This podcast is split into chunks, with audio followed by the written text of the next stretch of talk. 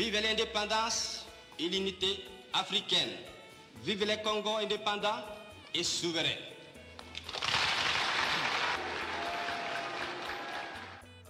Vous connaissez l'événement. Le Sénégal a été amené à prendre son indépendance, à quitter la fédération du Mali dans des circonstances qui n'ont pas dépendu de notre volonté. En ce jour mémorable du jeudi 22 septembre 1960 est née la République du Mali, une république indépendante, absolument et totalement indépendante de tous les liens politiques avec la France. Je proclame solennellement, en ce jour béni du 7 août 1960, l'indépendance de la Côte d'Ivoire. Afrique unie et indépendante, vive la République de Guinée. Peuple dahoméen, je proclame solennellement l'indépendance du Dahomey ce lundi 1er août. C'est pour nous un jour d'allégresse, jour qui marquera un nouveau pas en avant de l'Afrique vers un avenir meilleur.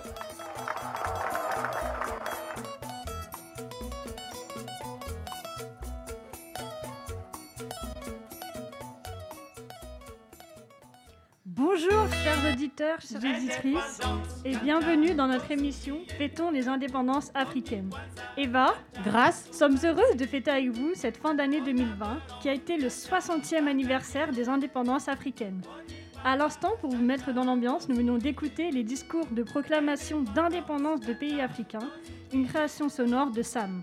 Vous avez pu peut-être reconnaître les voix de Patrice Lumumba, Mamadou Dia, qui sont des politiques africains et qui ont joué un rôle majeur dans ces indépendances. L'événement a été dignement fêté en Europe pendant toute cette année, notamment par des fêtes traditionnelles en Afrique, mais encore des représentations par le festival Africolor, un festival francilien qui a présenté en streaming les mardis de novembre et décembre les spectacles intitulés Indépendance Tcha-Tcha, des spectacles qui ont abordé la question des indépendances africaines et de la difficile mise en place de la démocratie en Afrique, tout ça accompagné de chants et de danses traditionnelles. Nous vous en reparlerons dans quelques instants. Au cours de cette émission de clôture de l'année, nous allons rappeler à ceux qui auraient manqué quelques épisodes marquants de ces indépendances africaines. Ce sont 17 pays qui ont fêté 60 ans d'indépendance, et c'est pas rien. Effectivement, Eva, ce n'est pas rien. Dans les années 1970, parce que tous les pays africains sont devenus indépendants, faisant naître sur le continent de nouveaux espoirs et de nouvelles idées dans les domaines les plus variés, tels que la politique, sociaux ou artistiques. Dans cette émission, nous verrons dans quelques-unes de ces indépendances africaines, comme celle du Congo, du Sénégal, du Ghana, de la Côte d'Ivoire et pour finir, la Guinée. Vous entendrez des créations sonores, des portraits, des micro-trottoirs, mais aussi des reportages et des interviews réalisés par les élèves du lycée Pablo Picasso. Et pour commencer, avec nous sur le plateau, le journaliste et metteur en scène des spectacles Indépendance Tcha-Tcha, Vladimir Cagnolari. Bonjour. Bonjour. Ainsi que nos intervieweurs et intervieweuses Nils et Zoé. Bonjour à tous. Bonjour. Avant de commencer l'interview, Nils va vous présenter le festival Africolor. Africolor est un festival de création musicale africaine qui a pour but de représenter les transformations musicales issues de bouleversements historiques et politiques de l'Afrique. De plus, c'est un festival qui est quand même très ouvert et qui accueille depuis 30 ans des interprètes et des créateurs de tous les horizons. Aujourd'hui, nous avons la chance d'avoir avec nous Vladimir Cagnolari, que l'on va pouvoir interroger. Bonjour Vladimir Cagnolari. Bonjour. Bonjour. Euh, vous êtes euh, ici et on va vous poser euh, quelques questions par rapport à ce festival, notamment euh, quel a été votre rôle dans le festival euh, Africolor? Ben, moi, mon rôle, ça a été euh, à la demande, en fait, parce que l'idée de cette série Indépendance Tcha-Tcha, elle vient au départ de Sébastien Lagrave, qui est le directeur d'Africolor, et il avait envie de faire quelque chose pour cet événement-là. Et il savait, on a déjà travaillé ensemble sur d'autres projets, que moi, j'aime beaucoup associer la musique avec l'histoire. Donc il m'a dit ah tu veux pas faire quelque chose autour des indépendances Qu'est-ce qu'on pourrait faire Euh, Et si on faisait revenir les anciens présidents africains qui nous ont quittés aujourd'hui, mais pour qu'ils racontent un peu leur part de vérité. Et puis on va leur associer un musicien justement pour rejoindre les deux. Donc moi mon rôle ça a été d'écrire euh, bah, six monologues, six pièces hein, de théâtre, à chaque fois avec des musiciens associés aux comédiens, pour faire revenir six de ces présidents africains et raconter un peu leur part de vérité, si on peut dire, sur scène. Très bien, très bien. Euh, une autre question. Euh, Qu'est-ce que ce festival représente pour vous? Africolor, c'est un festival ouh là, qui a plus de 30 ans d'existence maintenant. Donc euh, moi, quand il a commencé, j'étais pas bien vieux.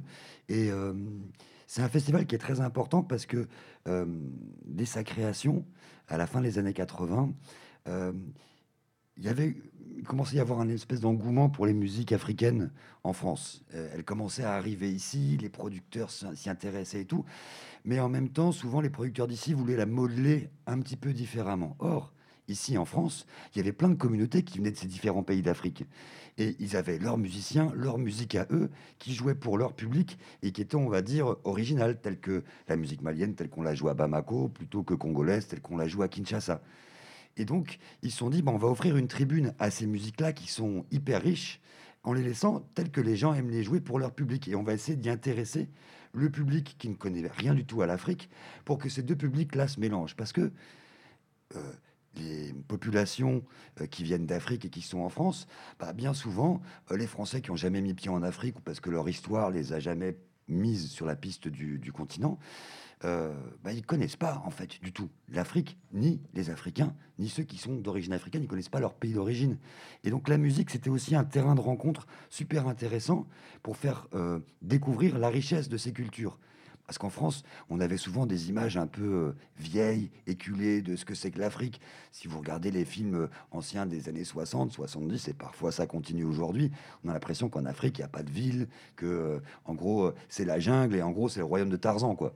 Je schématise un petit peu exprès, mais c'est un peu ça. Et donc, la musique, c'était une manière de se faire rencontrer les publics de tous horizons autour de l'Afrique et de la découverte des cultures africaines grâce à la musique. J'étais un peu long, mais Non, non, merci beaucoup. Euh, Qu'est-ce que vous pensez du fait qu'on n'ait pas euh, vraiment parlé des 60 ans d'indépendance euh, des pays d'Afrique euh, en 2020 Bon, alors il y a une première chose euh, qui, l'air de rien, a, a joué un petit peu quand même, c'est-à-dire que il y a eu toute cette affaire du Covid. Il y avait toute une saison africaine culturelle qui était prévue, qui s'appelle Afrique 2020, euh, où il devait y avoir beaucoup de manifestations, notamment musicales, mais pas que, artistiques en général, un peu partout en France. Donc ça, c'était le gros truc prévu. Tout ça est complètement tombé à l'eau. Et évidemment, cette manifestation culturelle, elle était tombée exactement sur le soixantenaire.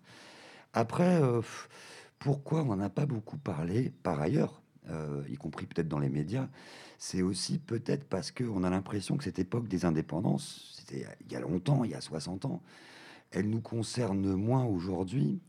Et en fait, euh, à mon avis, c'est un peu une erreur parce que beaucoup euh, de la situation des pays d'Afrique d'aujourd'hui, mais aussi des relations de la France avec ces pays devenus indépendants, elles ont été scellées à ce moment-là.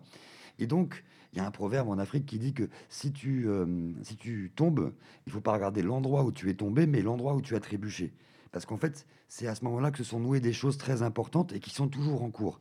Donc, revenir sur cette époque des indépendances, c'est aussi comprendre ce qui a façonné notre relation politique avec l'Afrique aujourd'hui, en particulier en France, qui a gardé beaucoup de liens et beaucoup de liens de, oui, de domination euh, culturelle, économique et politique avec euh, ces anciennes colonies. Très bien, merci beaucoup. Euh, euh, avec euh, ces périodes de Covid, d'ailleurs, on se doute bien que la mise en place du festival a été plus compliquée. Ah ça, tu l'as dit. Encore, moi, je, m'occupais que des spectacles Indépendance Tcha-Tcha, mais je sais qu'il y a eu euh, euh, plusieurs versions euh, qui, à chaque fois, évoluaient à mesure qu'il y avait des petites possibilités dans les salles avec peu de public, et puis ensuite, ça a été plus public du tout. Donc, finalement, une grande partie de ces spectacles se sont faits en, en live stream. C'était du coup un peu une première. Maintenant, en ce moment, comme on est toujours dedans, c'est... c'est c'est tout le monde fait, fait beaucoup ça. Et, heureusement ça permet quand même au spectacle d'exister. Donc en fait tout s'est fait en live stream. Et pour les indépendances Tcha ça s'est fait ici à Fontenay euh, au comptoir qui était vraiment la salle qui a accueilli tout ce projet et puis qui est une salle avec laquelle euh, moi j'ai euh, plaisir à travailler parce qu'on a déjà fait d'autres choses ensemble. Ok, et, et d'ailleurs, vous avez parlé du coup des, des lives.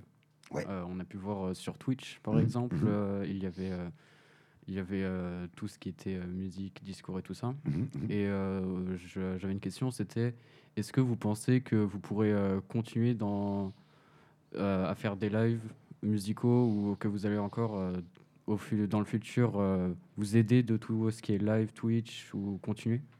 Alors, je suis pas vraiment le mieux placé parce que moi, je suis pas non plus le l'organisateur, tu vois, d'Africolor. Euh, euh, Il y a Sophie qui, dirige le comptoir qui pourrait peut-être mieux répondre à ça, mais euh, j'ai l'impression que de toute façon, tant qu'on est dans cette situation, c'est un peu la seule manière de faire exister ces spectacles-là.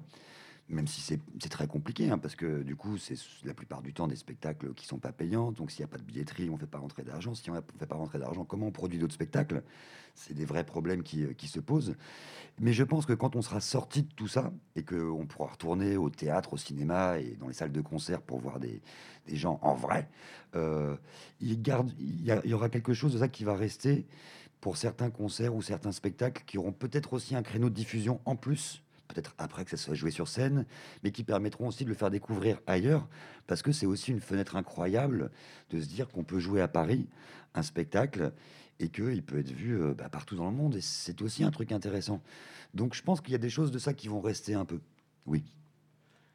D'accord, merci beaucoup. Et euh, est-ce que vous avez eu d'autres idées de projets à l'avenir par rapport à ça, ou même euh, en général euh, Bon, avec le Covid, c'est un petit peu compliqué, mais Mhm. à l'avenir? Tu parles de projets de spectacle, par exemple Oui, c'est Ouais. ça. Euh, bah écoute, à l'occasion d'Indépendance Tchatcha, euh, il y avait un monsieur qui est venu, qui est, euh, qui est congolais, qui est vraiment un, un espèce de chercheur passionné de, de toute la musique et de l'histoire congolaise.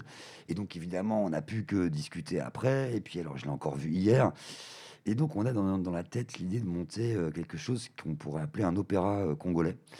En fait, parce que la rumba congolaise, c'est une musique énorme et hyper riche. Et en fait, un peu comme dans les opéras euh, classiques occidentaux, souvent les opéras classiques, c'est euh, des histoires de- d'amour contrarié, de trahison. Et les chansons de, de la rumba euh, parlent souvent aussi de ces questions-là. Euh, ça peut être une, une femme qui a été larguée, qui se lamente. Ça peut être un mari jaloux. Et c'est des genres de circonstances ou de scènes qu'on retrouve dans nos opéras ici. Or, cette musique, même si elle est très différente, elle est aussi très élaborée. Et du coup, on aimerait bien essayer de monter un spectacle avec ces chansons-là et autour de ce, répertoire. Voilà, qui, s'appelle pompeusement, ça serait pompeusement un opéra congolais, mais c'est pour dire que ça mérite autant de respect que nos opéras. Très bien, merci. Avec plaisir. Euh, nous avons aussi vu que vous aviez euh, une émission qui s'a- qui s'appelait euh, L'Afrique enchantée. Mhm, mhm. Euh, Pouvez-vous nous parler de cette émission? Alors c'est une émission qui a, qui a vécu maintenant, hein, parce que euh, euh, moi, ça fait quoi maintenant? Hmm, Cinq ans que, que je l'ai arrêté. Euh, et c'était une émission euh, qui s'appelait comme ça, L'Afrique enchantée, euh, parce qu'elle essayait de raconter ou de faire euh, découvrir euh, au public, on va dire au grand public français, qui connaissait pas spécialement l'Afrique, euh, la richesse de l'histoire, de la culture, des sociétés, de la complexité aussi. euh, de, tous ces aspects en Afrique à travers les chansons. Parce que les chansons, en fait, un peu comme tout à l'heure, on entendait des discours d'archives, les chansons, c'est un peu comme des documents aussi. Euh, si on s'arrête à la musique, euh, bon, bah, on peut aimer ça, ça peut faire bouger ou pas, ça peut émouvoir, toucher, mais les paroles, c'est quand même fondamental. Or, toutes ces chansons racontent des choses. Et comme en Afrique, euh, la culture, on va dire, de, l'écrit, du journal, etc., euh, c'est pas c'est une culture qui est souvent venue avec la colonisation. Les cultures sont plus souvent, et la transmission aussi se fait oralement. Donc, du coup, par exemple, les chansons, dès qu'il se passe un événement, une campagne politique, euh, euh, l'indépendance, ou euh, on reçoit, par exemple, le 25e sommet de l'Union africaine, les Jeux, genre, tout ce que vous voulez comme événement, il y a des chansons qui sortent là-dessus. Et donc, c'est comme un média, en fait, la chanson. On peut donner des points de vue, on peut raconter un événement. Et il y a plein d'événements historiques, par exemple, dont on peut retrouver trace rien qu'à travers les chansons. Donc, pourquoi on n'utiliserait pas ces chansons pour faire découvrir aux gens, euh, bah, par exemple, l'histoire, si on parle du Congo, l'histoire du Congo ou de la Guinée, parce qu'il y a des chansons qui nous permettent de le faire. Et c'est aussi une manière, si tu veux, de... de tu sais, c'est comme, euh, tu veux donner un médicament, et puis tu mets du chocolat dessus. Donc, avec le chocolat, c'est bon. Et du coup, tu, tu te rends pas compte qu'en fait, tu avales un truc plus sérieux. Et la chanson, c'est un petit peu ça. On a l'impression que c'est pour du, du divertissement, mais si tu commences à décortiquer et à l'utiliser, tu peux aller beaucoup plus profondément dans les choses en ayant utilisé ce truc qui est un peu sympa comme ça. Et donc pour moi, la chanson, c'est tout sauf seulement un divertissement. Voilà, c'était un peu le principe de l'Afrique enchantée, et je la faisais, c'est super important de le dire, parce que moi, en fait, pourquoi je la faisais, c'est parce que ça faisait, euh, au moment où on a commencé ça en 2006, ça faisait déjà euh, quelques années que moi, je travaillais pour Radio France Internationale, je partais beaucoup en Afrique où je faisais du reportage. Et dans ces reportages, j'ai rencontré un, un jour un monsieur qui s'appelle Soro Solo, qui est devenu un super ami, plus qu'un ami, un frère même. Et en fait, on a eu la chance un jour d'avoir une occasion euh, sur France Inter, la radio nationale ici. L'été, ceux qui font euh, toute l'année, ils s'en vont en vacances. Et donc, on, on donne leur chance à des petits jeunes euh, ou à des projets un peu spéciaux qui vont durer que l'été. Et donc, on nous a dit, on a proposé ça. Et les gars ont été d'accord. Et en fait, ça a bien marché, ce qui fait qu'on est revenu régulièrement. Et après, ça s'est installé vraiment à l'année. Et donc, c'était super parce que solo, euh, moi, j'avais mon expérience plus petite, mais qui était de reportage. Je suis plus jeune aussi que Solo, qui a 20 ans de plus que moi.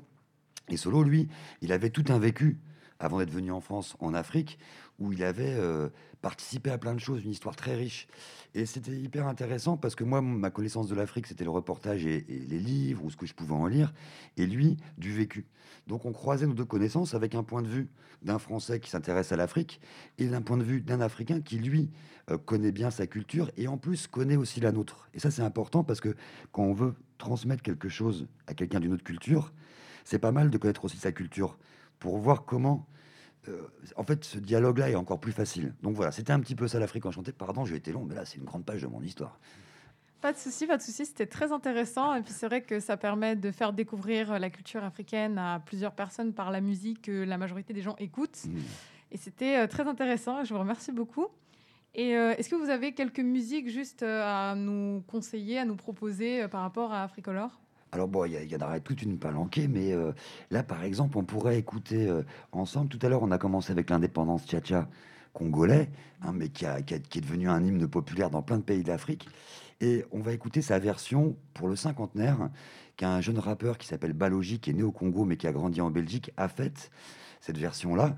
Et en fait, il la reprend avec la musique et en rap, et en faisant un peu le bilan 50 ans après de cette chanson. Donc elle s'appelle, elle a un nom, j'ai oublié en, en swahili, mais euh, sinon le sous-titre c'est le jour d'après, indépendance le jour d'après, et donc il s'appelle Balogi. Indépendance, tcha-tcha, faut s'oublier. Indépendance, tcha-tcha, les jours d'après. Le jour d'après,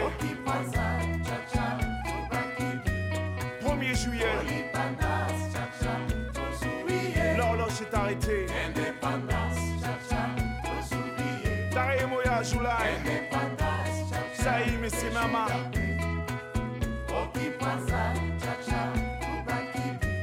Sa.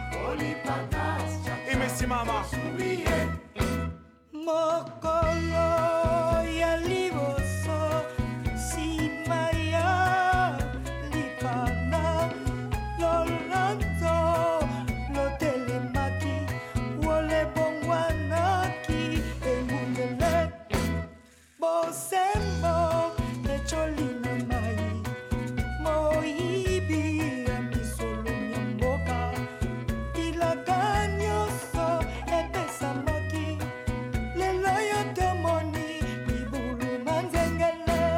La multitude d'origines, autant d'ethnies que de coutumes, n'empêche le partage d'aspirations communes.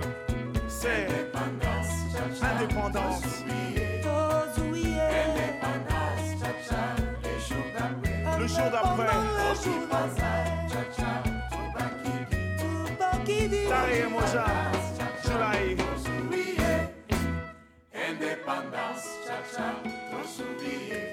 Entre clair, obscur et ténèbres. Promesse de lendemain, promesse de l'aube d'un état souverain où le sol se dérobe entre milices et rebelles, puis à Jérusalem, peuple que l'on déplace comme des cheptels, de parcelle en parcelle, gouvernance en tutelle, état de droit essentiel. À nos ethnies unies au pluriel, effet papillon, effet tampon, car ici on change leur en blanc. La révolution au bout du vote, La force du nombre est l'antidote pour changer la dette en dot. Autant de droits que de devoirs, plus de points de convergence que de différences, et oublier l'état-providence.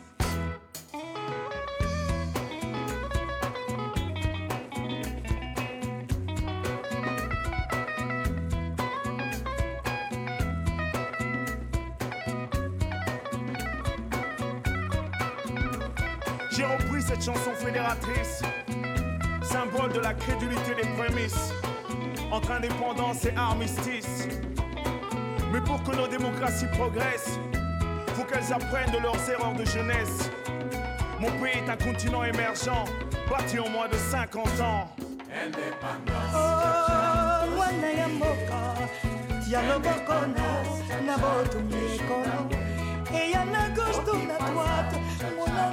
sipama mpe Sena Mosala.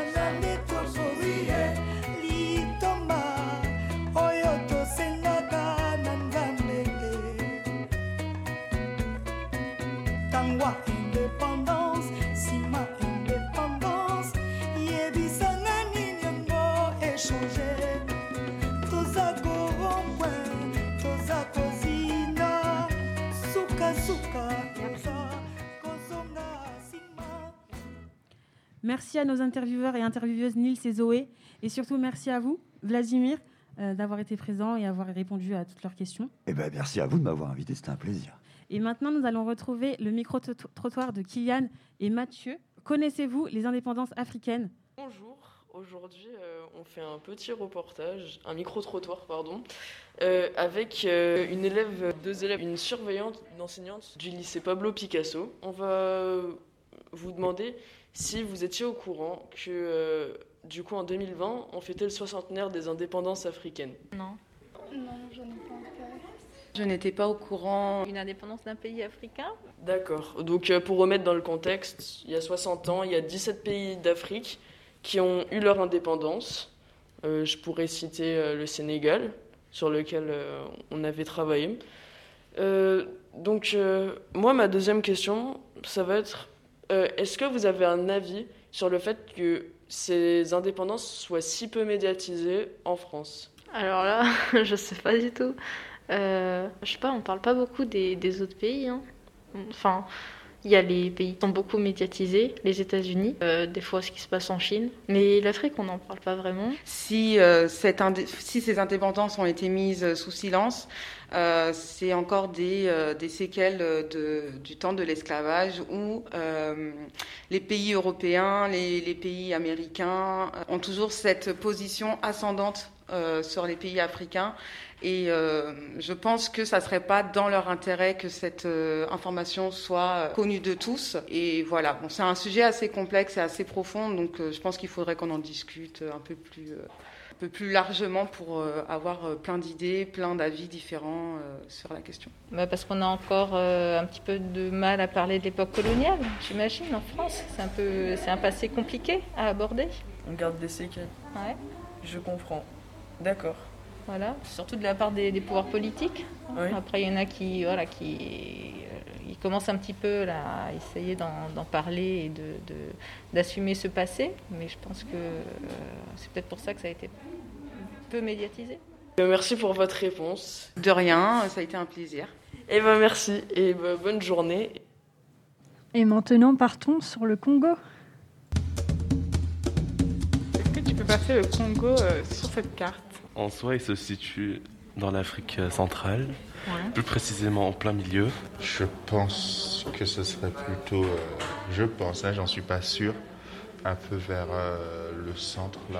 Pas du tout Même pas à peu près Euh, je dirais que c'est au centre de l'Afrique, au niveau. euh, euh, au milieu. Je sais que c'est un pays qui est assez grand, au niveau du golfe de Guinée, au centre. Est-ce que déjà tu peux me placer euh, le Congo, la RDC, euh, sur la carte? La République démocratique du Congo. Ouais. J'ai des connaissances. Je saurais à peu près qu'il est dans ce coin-là, plutôt à l'ouest. Euh, mais je saurais vraiment pas très bien le placer. Donc je pense que c'est l'ensemble, l'un des ensembles les plus imposants, euh, on va dire, au centre de l'Afrique. Donc euh, juste au-dessus de l'Angola. Entre le sud ou l'ouest Du coup, plutôt Centrafrique. Voilà. Ok. Tu pourrais nous donner une euh, période euh, à peu près pour savoir quand euh, il a été décolonisé? Vers euh, le 19e siècle, il me semble. 19e siècle, c'est euh, 1900 et quelques, je pense. Tu me poses une vraie colle, puisque l'autre jour, je regardais un reportage euh, dessus, c'est ça le pire. Euh, non, je ne saurais pas te donner de date. Je pense que c'est pas si vieux. Je dirais euh, 30, peut-être 30, 40 ans, peut-être, je sais pas. Mais si c'était il y a 60 ans, c'était au XXe siècle. Là, je mettrais 1900 un truc. Je mettrais 1970. Je mettrais 1968. Bah, si ça fait 60 ans, C'était il y a pas euh, longtemps. ouais, c'était il n'y a pas longtemps, ça devait être en 1900. Attends. Ah la honte Ça devait être en 1900... 1960 Ouais, 60, 60. 1961. J'aurais dit les années 90. J'aimerais bien savoir si, euh, durant ta scolarité, on t'a un peu parlé des indépendances africaines ou des pays d'Afrique en général, sur la colonisation, etc. Euh, honnêtement, cette année, on m'a pas du tout instruit sur euh, les pays d'Afrique, etc. Mais en seconde, on m'a parlé par exemple euh, des génocides qu'il y a au Congo et euh, des viols que subissent les femmes. Non, pas du tout. hein. Fait- Je fais toute ma scolarité en Guadeloupe et euh, à aucun moment on nous a parlé de l'Afrique ou de l'indépendance ou autre. Pas beaucoup en vrai. On nous a parlé que de l'Algérie, hein. les, les colonisations, tout ça. J'ai l'impression que par exemple dans l'éducation française, bah, les pays d'Afrique, comme le génocide qui est en ce moment sur- au Congo, tout ça, bah, j'ai l'impression que la France elle s'en fiche. Parce qu'en soi, euh, on a l'impression qu'ils sont pas du tout intéressés, qu'en mode le- ils sont pas ouverts euh, au monde et qu'en mode ils ferment les yeux sur certains cas euh, partout dans le monde. Hein. Je dis pas qu'en Afrique, mais c'est partout. Mais en soi, genre en Afrique c'est un peu plus grave aussi. Mais on a l'impression qu'ils veulent sortir et dire oui, la France, la France, la France, mais les autres pays, on s'en fiche un peu. Eh bien, merci pour ce micro-rotoir et aux intervenants. Nous allons maintenant découvrir un reportage sur Patrice Lobumba fait par Iliana, Judith et Noémie. En 2020, cela fait 60 ans que de nombreux pays d'Afrique sont indépendants. Cette indépendance a été un événement marquant pour tous ces pays. L'Afrique a gagné en liberté. Nous allons nous intéresser à un exemple d'indépendance africaine parmi tant d'autres, celle du Congo. Nous allons également nous intéresser à Patrice Lumumba, une des personnes politiques les plus marquantes de cette indépendance. l'indépendance et l'unité africaine. Vive les Congo indépendants et souverains.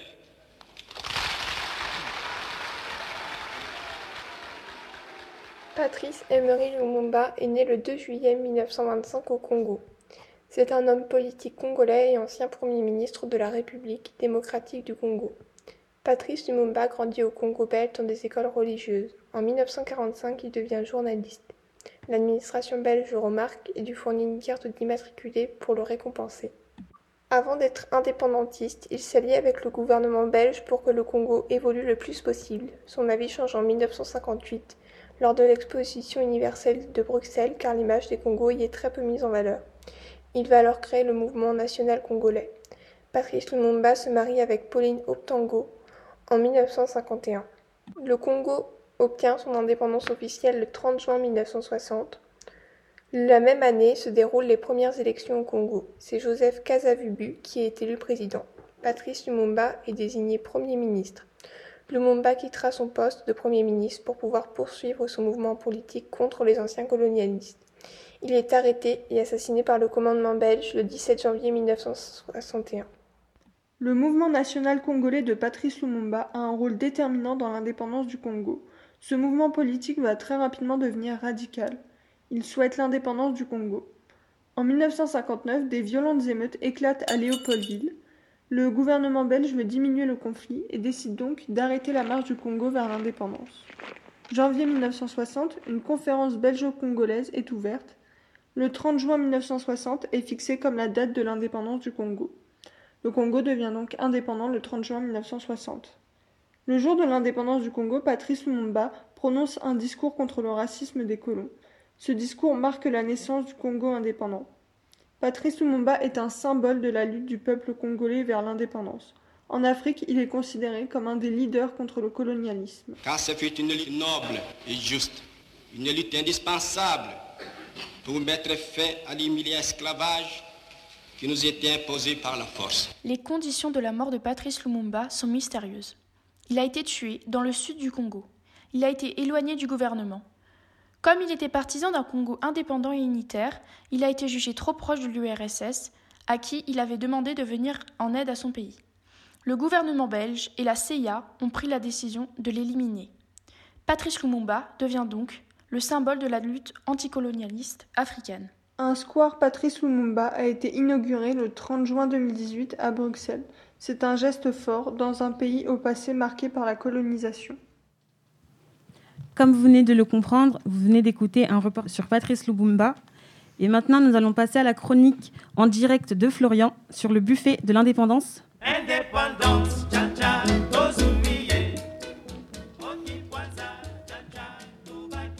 Bonjour, aujourd'hui j'ai décidé de vous présenter l'indépendance du Congo le 30 juin 1960. J'avais envie de vous faire revivre cette journée historique dans l'histoire du Congo et particulièrement un moment clé, le banquet du soir.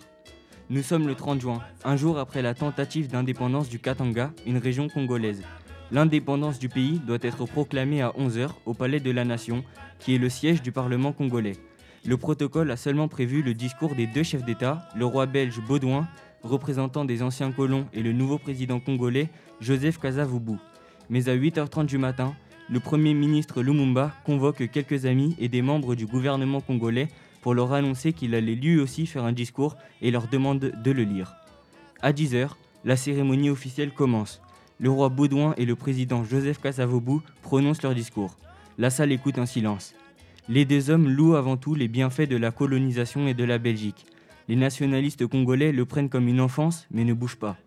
On entend, dehors, des coups de canon à intervalles réguliers pour saluer l'événement. Il est 11h35. La cérémonie officielle va se terminer. Le président de la Chambre s'adresse alors à Patrice Lumumba. À la surprise générale, le Premier ministre Lumumba se lève et commence à prononcer son discours. Toutes les personnes présentes dans la salle écoutent le discours silencieusement.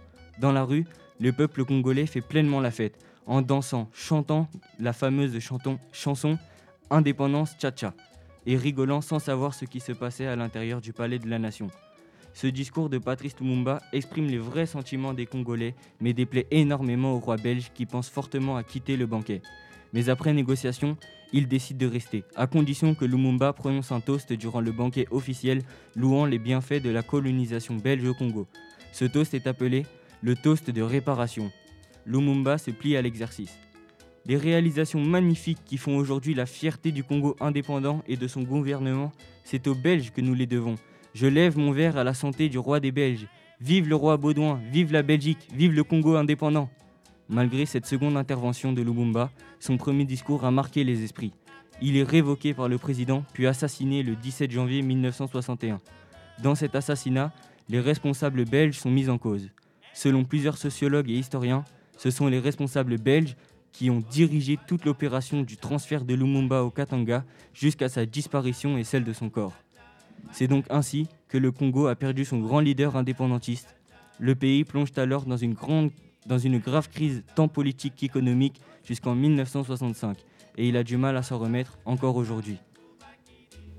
Eh bien, merci Florian pour cette chronique. Et maintenant, nous allons passer à une chronique sur l'histoire du Grand Cahier et de la chanson Indépendant Chacha de Mariam. Nous allons parler de Grand Calais et de son groupe l'African Jazz. Joseph Athanas Kabasele Tsamala est né le 16 décembre 1960 à Matadi en République démocratique du Congo, dit RDC. Il est mort le 11 février 1983 à Paris. Il est connu sous le nom de Grand Calais. C'est un musicien congolais, un chanteur et un chef de groupe. Il est d'ailleurs considéré comme le père de la musique congolaise. Grand Calais et l'African Jazz est l'un des premiers groupes professionnels de l'ancien Congo belge actuellement appelé République démocratique du Congo. Il a été fondé en 1953 par Grand Calais. Le groupe a été invité à Bruxelles en 1960 pour jouer lors de la conférence de la table ronde belgeo-congolaise où ils créèrent d'ailleurs Indépendance Cha-Cha. C'est l'un des premiers groupes à jouer et faire connaître la musique africaine moderne en Europe. Indépendance Cha-Cha est une chanson interprétée par le chanteur congolais Grand Calais accompagné de son groupe l'African Jazz. La chanson est apparue pour la première fois le 30 juin 1960 à Radio Congo. Elle s'impose directement comme ligne des mouvements anticolonialistes. Elle est chantée d'ailleurs dans les trois langues principales du Congo, le Lingala, le Tsiluba et le King Congo.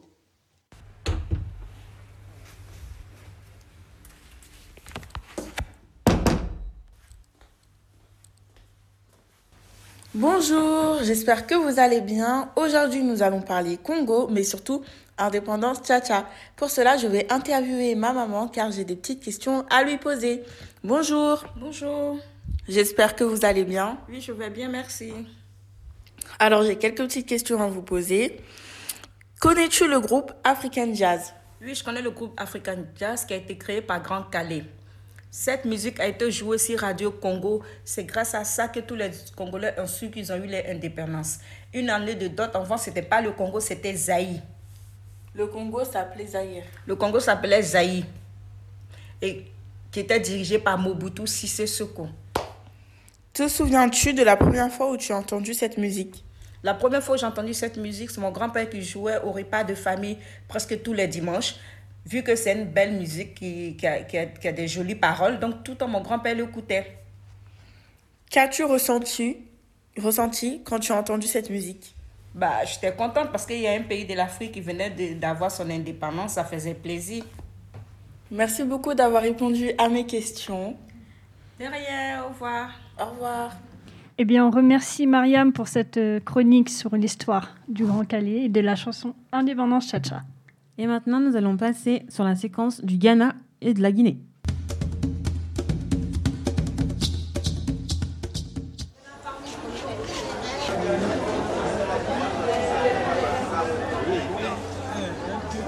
La Guinée-Conakry est une colonie française.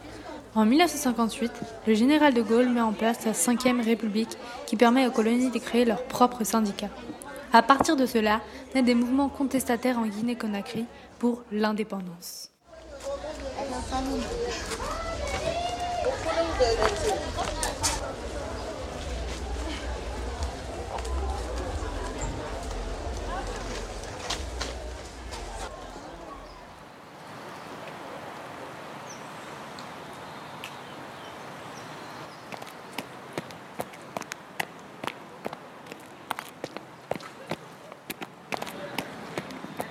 Viens voter avec moi? Non.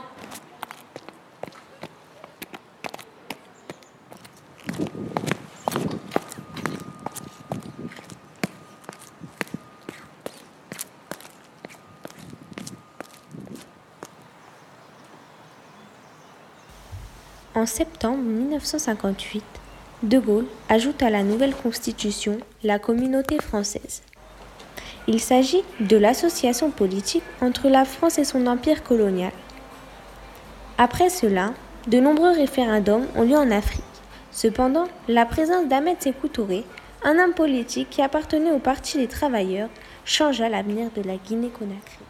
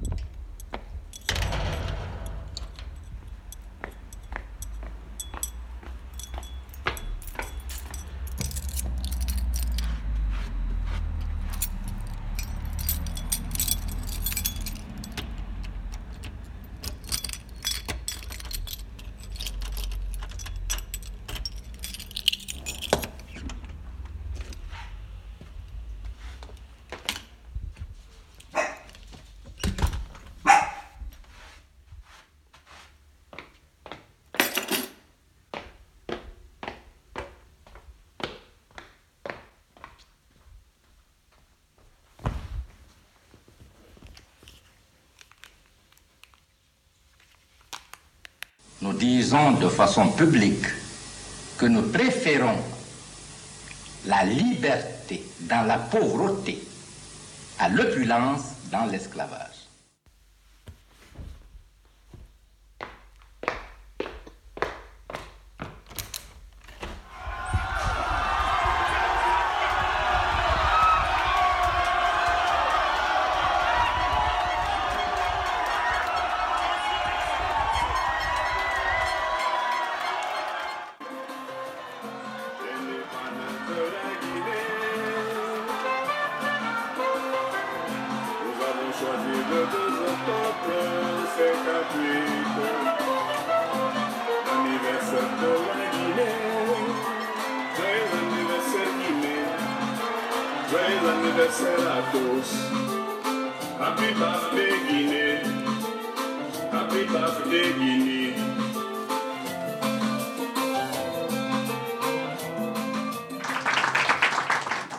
Bien, merci pour euh, cette euh, création sonore. Et pourquoi pas un petit mot de la part d'Eden et Samantha par rapport à leur travail? Allez-y, n'ayez pas peur, le micro est ouvert. Bonjour. Bonjour. Eh bien, un petit mot sur votre création, comment ça s'est passé, tout ça? Bah, personnellement, moi, c'est une expérience euh, très instructive. On s'est mis en quelque sorte en fait dans la peau, euh, parce que la création sonore, c'est en quelque sorte une histoire sans son, euh, sans pardon, sans image et qu'avec des sons, euh, des bruits. Donc personnellement, je me suis mis dans, dans, dans la peau en fait d'un personnage du passé qui a, bah, qui a marqué le passé. Euh, et le fait bah, que ça soit nos pas, nos sons, bah, c'est vraiment intéressant. Et, et moi, personnellement, si c'était à refaire, je le referais. hein. Euh, du coup, nous, on a mis en place, on a pris la création sonore parce qu'on trouvait que c'était un bon moyen euh, pour parler euh, de l'indépendance de la Guinée, où Sékou Touré avait dit non du coup au général de Gaulle. Et ce nom-là, on a essayé de le, du coup de le montrer bien dans cette création sonore. Je ne sais pas si vous l'avez bien compris et entendu, mais voilà, c'était c'était ça. Et sinon, la mise en place était assez bien parce que on- du coup, on s'est documenté sur ce qui se passait au Guinée, en Guinée, pardon, et euh, de voir euh, l'ambiance euh, en Guinée, de aller euh, sur YouTube et plein de plateformes pour chercher des, des, ar- des, des archives et les mettre sur nos créations. Et ces archives, on les trouve facilement ou euh, bah, on a quand même dû chercher un peu loin parce que déjà c'était des, des images enfin c'était des créations, des, des sons euh, en Afrique dans les années euh, 60, enfin 50 du coup, et euh, donc c'était assez euh, compliqué, mais on a quand même euh, cherché et trouvé. Eh bien, c'est bien. Bravo. Merci pour ce petit mot. Merci. Alors, nous allons écouter euh, alors, euh, un reportage sur Nkura, Nkrumah et le Ghana d'Alissa. Kwame Nkrumah naît en 1909 dans l'actuel Ghana, ancienne colonie britannique qui portait le nom de Gold Coast. Nkrumah se destinait initialement à la pétrise avant de se tourner vers l'enseignement. Son intérêt croissant pour la politique le conduit à poursuivre son cursus universitaire aux États-Unis. Durant ces années, il mène une vie difficile tout en s'imprégnant des écrits de Marx, Lénine et Gandhi, mais également du Jamaïcain Marcus Garvey, figure du mouvement Back to Africa, qui milite pour le retour sur le continent des Afro-Américains. Le jeune Nkrumah rencontre aussi des figures du mouvement panafricain comme George Padmore ou Webb Dubois. Le panafricanisme est une vision sociale, économique, culturelle et politique de l'Afrique. C'est un mouvement qui vise à unifier les Africains du continent et de la diaspora africaine en une communauté mondiale. Son engagement le conduit à devenir président de l'Association des étudiants africains et à se rendre en Angleterre en 1945 où est alors organisé à Manchester le 5e congrès panafricain. Nommé secrétaire général du parti Kwame Nkrumah rentre en 1947 dans son pays natal et prône l'accès à l'indépendance par des moyens constitutionnels.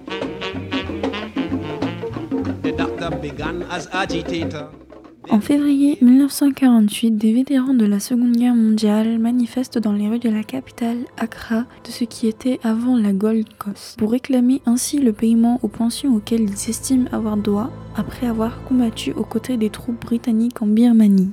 La police tire et fait trois morts.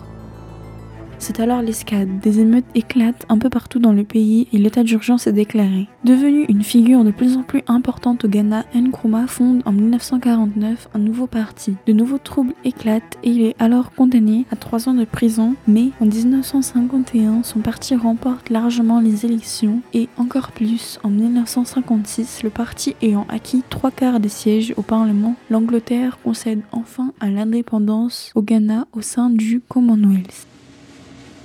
Kwame Nkrumah, libéré de prison, devient alors Premier ministre en 1952. Après une réforme de la Constitution, Nkrumah devient le président du Ghana indépendant et le pays devient officiellement une république le 1er juillet 1960.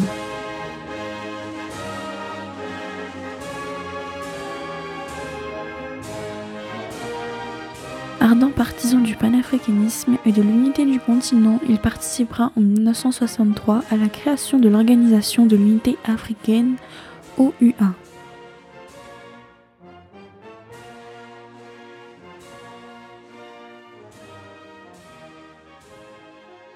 Nous venons d'écouter le reportage de Alissa sur Nkrumah et le Ghana. Et maintenant, partons du côté de la Côte d'Ivoire.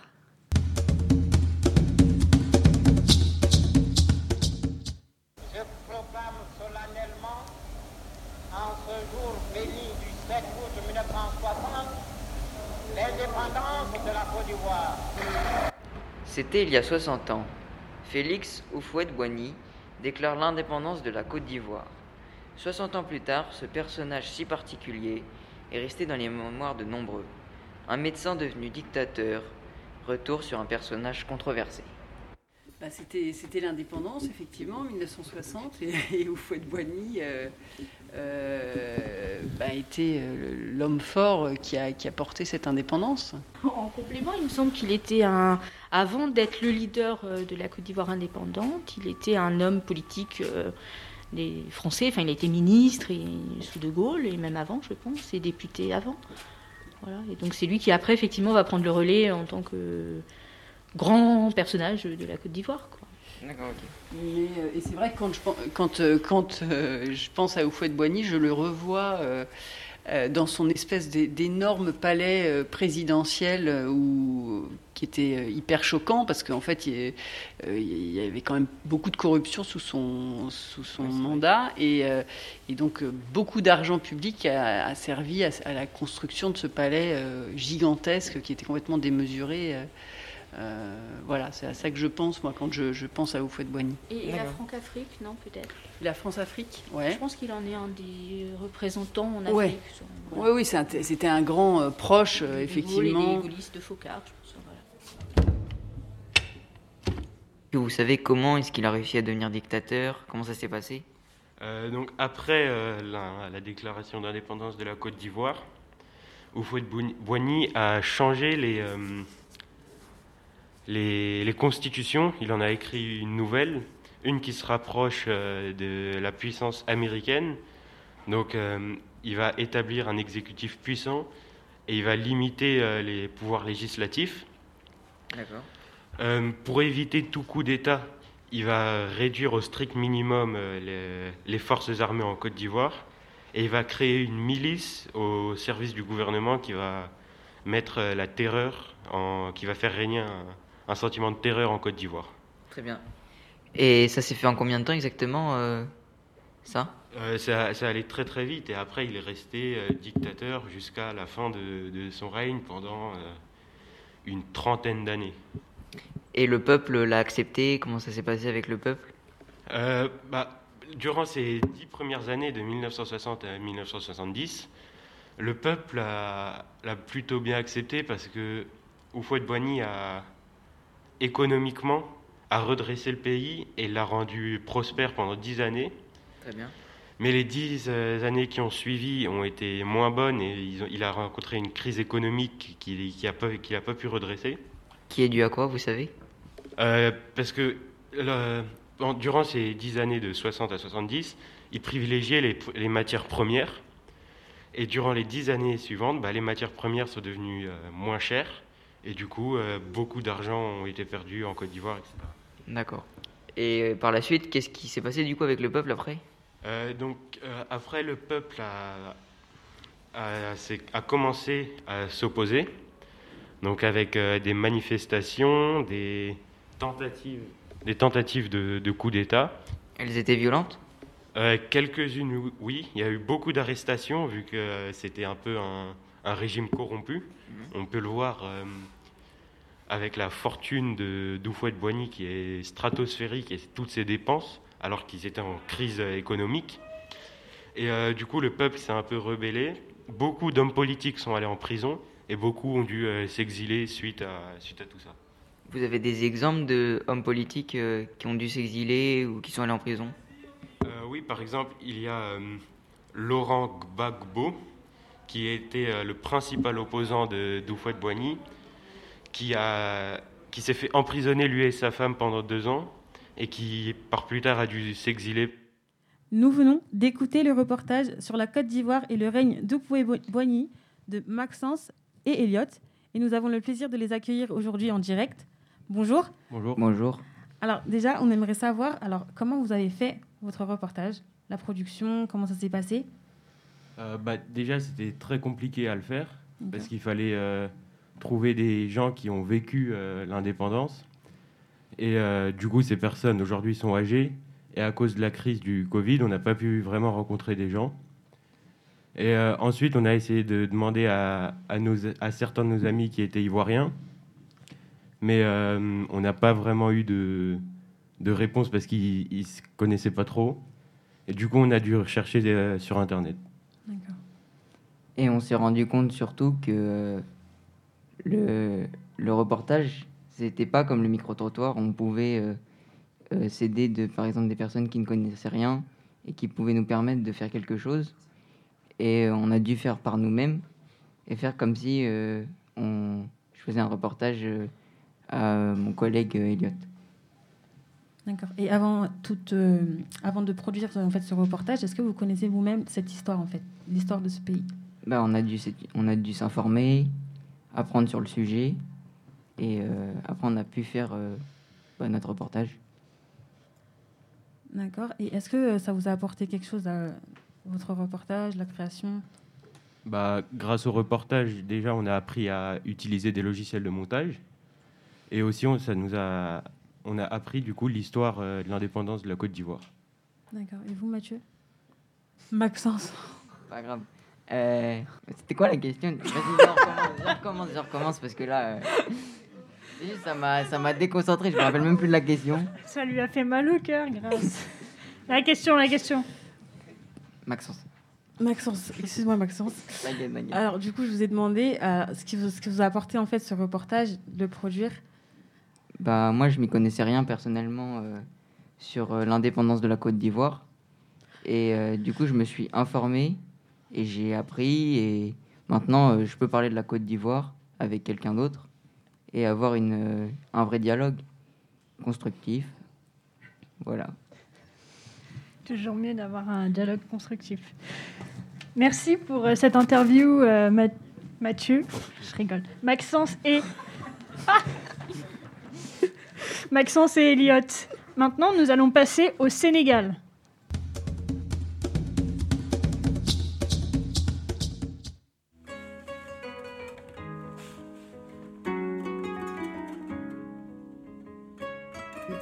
Est-ce que tu te souviens de l'avant-colonisation?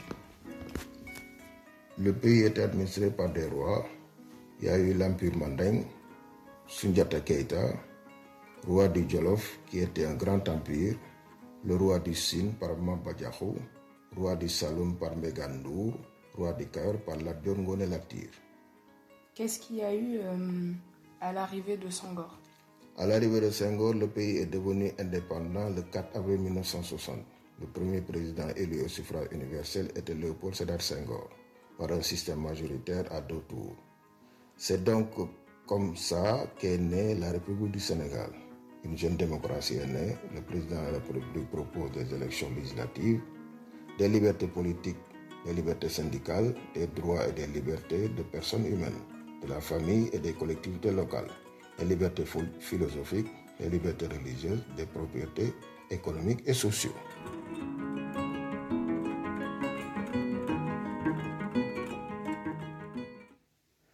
Léopold Sédar Senghor, né le 9 octobre 1906 au Sénégal, est mort le 20 décembre 2001 en France. Le premier président de la République du Sénégal, premier Africain à siéger à l'Académie française, il révolutionne la politique du Sénégal de colonie à démocratie. Il est le symbole de la coopération entre la France et ses anciennes colonies. Il devient extrêmement populaire en Afrique où il est rare de voir une transition démocratique pacifique sans coup d'État. En 1978, il laisse un héritage démocratique fort au Sénégal. Euh, Est-ce que tu as regardé l'actualité? Euh, non, je crois pas. Bah vas-y, je te la mets en replay.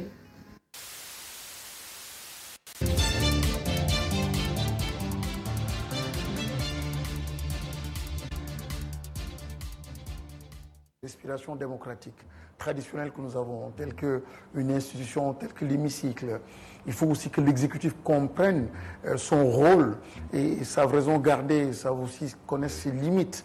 Mais là, il y a euh, vraiment un nivellement par le bas, une déstructuration du système. Et euh, la démocratie sénégalaise euh, a une vitrine complètement craquelée. Quoi. On ne reconnaît plus cette démocratie-là. Donc vous avez parfaitement raison. On, attend des hommes politiques euh, des débats d'un enjeu assez beau- beaucoup plus important. Malheureusement, ben, on nous force à, à- à continuer ou on contient donc euh, les débats à un niveau inacceptable et euh, souvent ben, c'est la déception euh, des concitoyens. Et souvent lorsqu'on leur parle de politique d'ailleurs, ils disent man xàmmeetuma leen parce que justement le niveau est extrêmement bas. Ouais, élevons le niveau du débat. Voilà. Moustapha Guirassi, le magazine Jeune Afrique, dans sa Mais toi, du coup, tu penses que c'est la démocratie dont rêvait Senghor ou pas?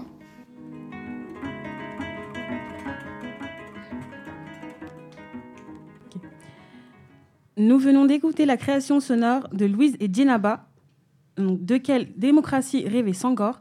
Et maintenant, nous allons écouter le reportage de Laurine et Angelina sur la belle histoire de Sangor. Bonjour à toutes et à tous, on se retrouve aujourd'hui pour vous parler de Senghor. On va s'interroger sur les différents métiers professionnels, poète, écrivain et homme politique de cet ancien président, en se demandant s'il est plus poète comme politique. Donc sous le prénom de Léopold Sédar, né au début du XXe siècle et mort au début du XXIe siècle, Senghor c'est un homme politique, écrivain et poète. L'un de ses recueils le plus connu est Hostie Noire, publié en 1948 où il fait un éloge de l'art nègre et la civilisation africaine et qui célèbre la femme. Depuis qu'il est enfant, il est passionné de littérature et il écrit beaucoup, puis comme il dit, il est tombé par hasard dans la politique. L'élection présidentielle sénégalaise a eu lieu aux environs du milieu du XXe siècle, après l'indépendance du Sénégal. Senghor l'a emporté avec 100% des suffrages, ce qui est vraiment impressionnant. L'Union progressiste sénégalaise désigna Senghor comme candidat à l'élection présidentielle lors de son congrès. C'est le premier Africain à siéger à l'Académie française. Il devient député à l'Assemblée nationale française et il est réélu, puis devient secrétaire d'État. Il devient par la, suite le, par la suite le président du Sénégal en 1960. Il écrit l'hymne national Lion Rouge. J'ai pu voir qu'il a créé le concept de négritude avec Aimé César et Léon Gontran Damas, qui est un courant littéraire et politique durant l'entre-guerres, rassemblant des écrivains francophones noirs. Senghor est du Parti socialiste africain, il forme un bloc démocratique sénégalais. Son but? Réunir tous les groupes ethniques différents, il veut une économie sociale, il fonde des coopératives, des diversifications des cultures. Je vais vous laisser avec Laurine qui va nous expliquer un peu comment Senghor s'est retiré et comment s'est passée la politique après lui. Merci Angelina. Donc oui, après la démission de Sangor, avant le terme de son cinquième mandat à la fin du XXe siècle, Abdou Diouf, qui était le Premier ministre, le remplaça à la tête du pouvoir et son successeur du fauteuil 16 de l'Académie française est Valéry Giscard d'Estaing. Il mourra à l'âge de 95 ans. Il a bien vécu. Grâce à lui, c'est le rayonnement de la langue française et de la francophonie dans tous les continents qui est devenu central. C'est aussi à lui que le Sénégal doit sa stabilité politique. Il est resté 20 ans au pouvoir, ce qui est quand même énorme. Tous ses textes et poèmes sont restés gravés dans l'histoire. Mais vous allez nous demander qu'est-ce qu'il reste de Senghor aujourd'hui? Cet ancien président a donné beaucoup d'importance à l'art nègre et aux cultures. Tout aussi puissant que la démarche pour l'émancipation de l'homme noir, il avait également grandement œuvré pour le déploiement de la culture sénégalaise et africaine en son temps. Il a donc énormément déployé et développé son pays en le mettant en valeur. Voici la belle histoire de Sangor et de son pays. On vous retrouve plus tard pour de nouvelles histoires. Eh bien, merci pour ce reportage, Laurine et Angelina. Peut-être un petit mot aussi euh, sur euh, votre création? Non? Bon, au moins, on aura tenté. Très bien. Alors maintenant, nous allons passer euh, à la chronique euh, de Youssef sur le Sénégal et l'indépendance tranquille en direct. Hmm, Je vais parler de l'indépendance tranquille du Sénégal. Au début des années 60, 17 pays colonisés, dont 14 pays français, ont demandé leur indépendance. La déclaration de l'ONU sur l'octroi de l'indépendance aux pays et aux peuples coloniaux vient d'être adoptée. Elle affirme le droit des peuples à, l'autodétermination et, pro- et proclame qu'il doit être rapidement mis fin à toute politique coloni- colonialiste. 89 pays votent pour et aucun contre. Certaines colonies ont dû prendre les armes pour gagner leur liberté, mais pas toutes. C'est le cas du Sénégal. Avant son indépendance, le Sénégal faisait partie de la Fédération de l'Afrique occidentale française, l'AOF. Le 4 avril 1960, par un accord avec le gouvernement du général de Gaulle, Léopold Sédar Senghor obtient l'indépendance de la Fédération du Mali, qui réunit le Sénégal et le Soudan français, deux colonies de l'Afrique occidentale française. L'indépendance est effective le 20 juin suivant grâce à un accord avec, avec De Gaulle qui au départ optait pour un refus, mais ses conseillers et le Premier ministre Michel Debré lui font valoir que vaut mieux adapter la communauté, source d'influence pour la France, que l'avoir éclaté. Puis, puis, dès le 20 août, le Sénégal se retire de la fédération pour avoir plus d'indépendance par rapport au Mali. Cinq jours plus tard, Léopold Sédar Senghor devient le président de la nouvelle République avec une constitution, avec une constitution calquée, avec une, constitution en prenant exemple sur celle de la Ve République française. Euh, J'ai choisi ce sujet car le Sénégal est pour moi un exemple. Il est l'un des seuls pays à avoir obtenu son indépendance sans se, battre et en effectuant aucune guerre, contrairement à certains pays comme l'Algérie et la guerre d'Algérie. Et depuis, qu'il a obtenu son indépendance, il n'a pas subi de coup d'État ou de guerre civile comme cela a été le cas au Mali et au Congo. Ce qui montre la réussite de son indépendance. Mais malgré tout ça, il reste des points à améliorer aujourd'hui, comme son économie qui part d'une base très faible mais qui évolue. C'est la, la 29e économie africaine. Depuis 2012, on note une nette amélioration avec une croissance annuelle moyenne de 5%.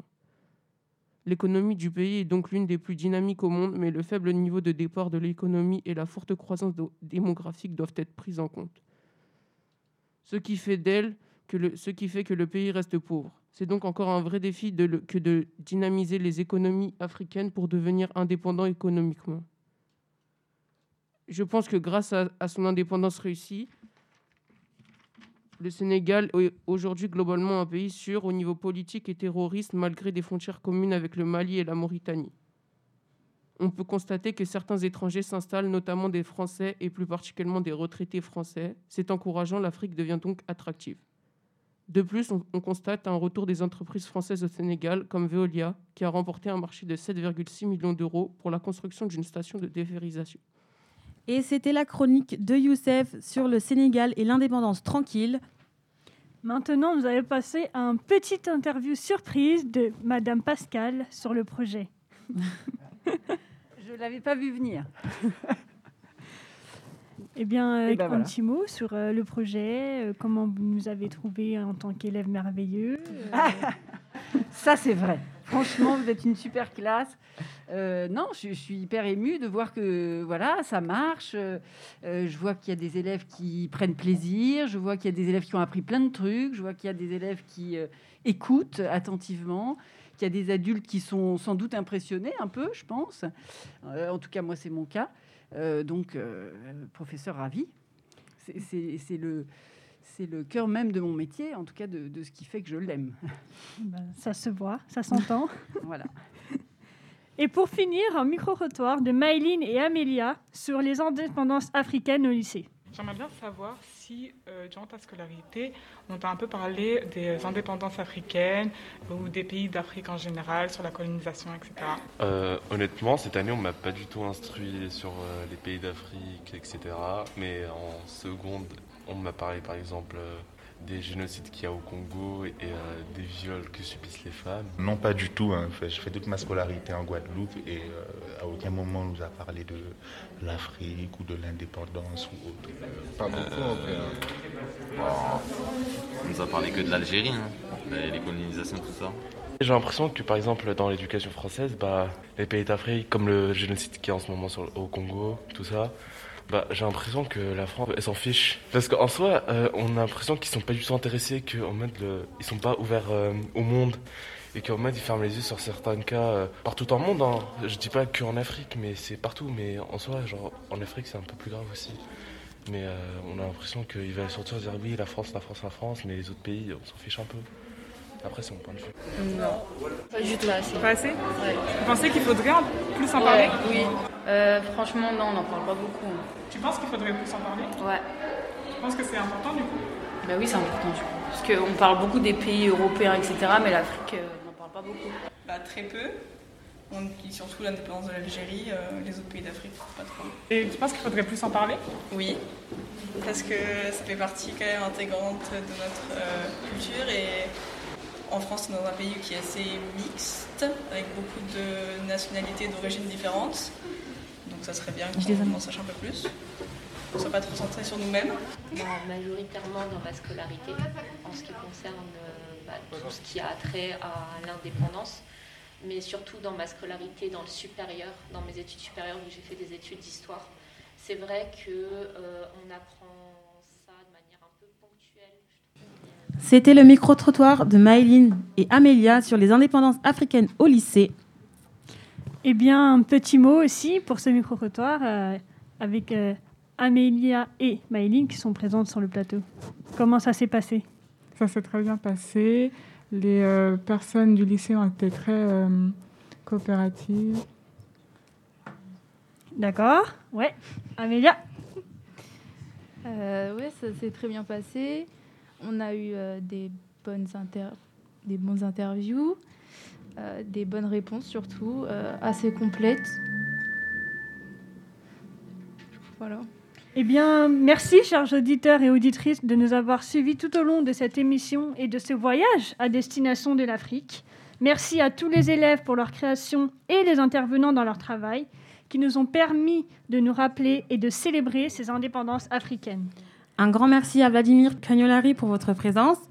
Et pour finir, un très grand merci à Madame Pascal et Octave Broutard qui ont mené ce projet radio, euh, nous, nous ont fait découvrir euh, et pour euh, certaines aimer la radio. Merci aussi à Madame Maosé euh, et euh, Ondine pour la réalisation. Merci à toutes et à tous euh, d'avoir suivi jusqu'au bout et d'être euh, restés jusqu'à la fin. Et pourquoi pas se retrouver pour une prochaine émission.